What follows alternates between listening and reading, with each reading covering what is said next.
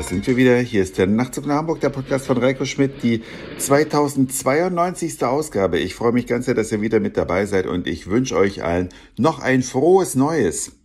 Leute, es gibt etwas in Deutschland zu besichtigen, was sich wirklich lohnt. Ich fasse zusammen 72.000 Kubikmeter Beton, 18.000 Tonnen Stahl, 5 Millionen Nieten, Wahrscheinlich kommen nur Eingeweihte drauf, weil ganz viele tippen zunächst auf den Eiffelturm. Okay, der ist nicht in Deutschland, aber der viele Stahl, die vielen Nieten, was soll es denn sein? Ja, es ist ein ganz besonderes Bauwerk, was auch schon ziemlich alt ist.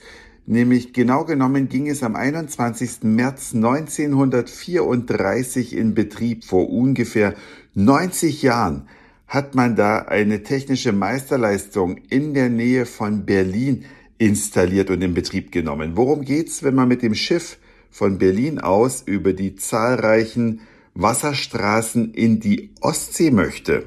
Und zwar bei Stettin. Da gibt es ein Problem, nämlich einen Höhenunterschied zwischen dem Wasserniveau in Berlin und dem Wasserniveau der Ostsee. Und die Wasserstraßen, die müssen praktisch auf dem Weg von A nach B diesen Höhenunterschied überwinden. Da kann man natürlich Schleusen bauen und davon gibt es auch welche.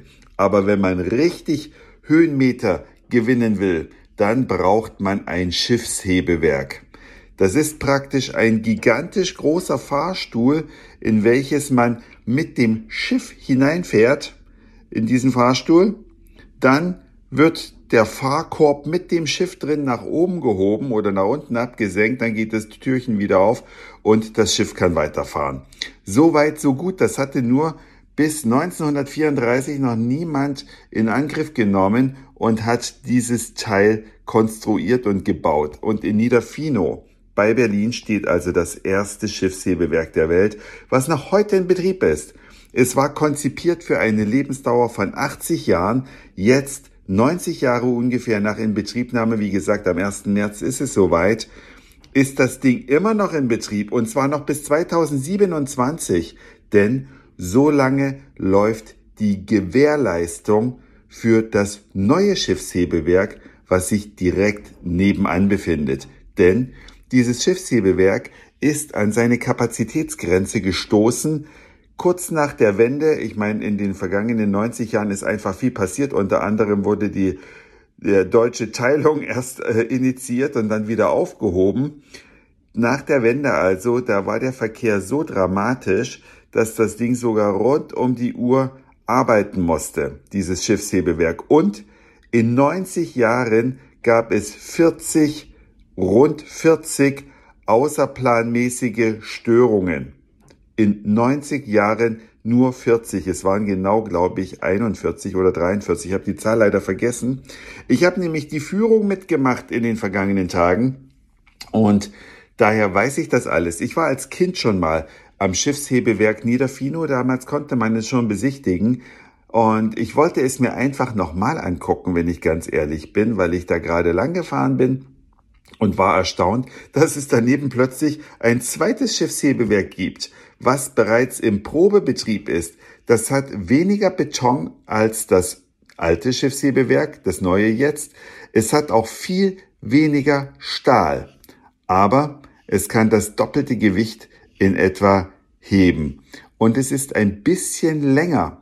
Jetzt passen auch die langen Schiffe rein und es ist nach oben offen. Deswegen wird es demnächst auch Containerschiffe geben, die durch dieses Schiffshebewerk rauf und runter gefahren werden können.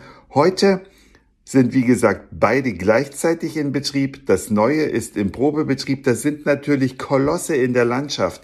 Die sieht man von weitem. Ein Fahrstuhl für Schiffe. Da muss ja erstmal ein Kanal auf einer Brücke herangeführt werden, damit die Schiffe überhaupt an die obere Haltestelle dieses Mega-Fahrstuhls kommen. Das ist also auch für technisch Uninteressierte absolut eine Empfehlung, sich dieses Ding oder diese beiden anzugucken im Rahmen einer geführten Tour fährt man dann mit dem Fahrstuhl auch durch das Schiffshebewerk, bekommt jedes Detail erklärt, dass man erfährt, wann welches Schiff in welches Hebewerk fährt, weil derzeit gibt's ja noch den Parallelbetrieb. Man ist da in luftiger Höhe, ungefähr in 50 Metern Höhe, also die, die Hubhöhe ist um die 45 Meter, aber es gibt eine Aussichtsplattform. Man kann also weit in die Landschaft hineinschauen, kann den Blick genießen, kann die kleine Wanderung von der Bergstation zur Talstation, wenn man es so bezeichnen möchte, genießen. Auf jeden Fall etwas, was Deutschland als erstes hatte. Heute gibt es natürlich Schiffshebewerke auf der ganzen Welt. Ja, und das Neue, das ist äh, in allererster Linie mal neu und etwas größer, allerdings auch technisch viel anspruchsvoller, viele Sensoren, alles computergesteuert. Allein das Programmieren hat lange gedauert. Das gibt es im alten Schiffshebewerk, was ich sag's nochmal, in 90 Jahren nur 40 mal außerplanmäßig nicht funktioniert hat. Und da gibt's keine Sensoren, Winkelmesser, Computer, die programmiert werden müssen, speicherprogrammierbare Steuerungen. Das alles gibt's da nicht. Das Ding fährt einfach rauf und runter und das fast ohne Unterlass. Und im Neuen ist es technisch natürlich aufwendiger. Dafür kommt man mit weniger Personal aus. Das Neue ist auch nur für 50 Jahre projektiert, was ich erstaunlich fand. Das Alte war immerhin für 80 projektiert. Seit 90 Jahren läuft's. Ja, bleibt abzuwarten wie sich das entwickelt.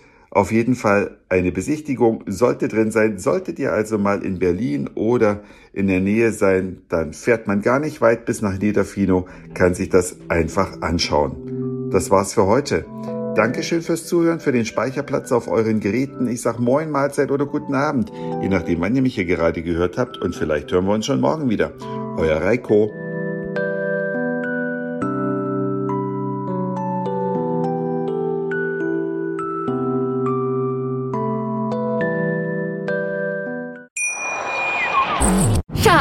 Ich bin neu verliebt. Was?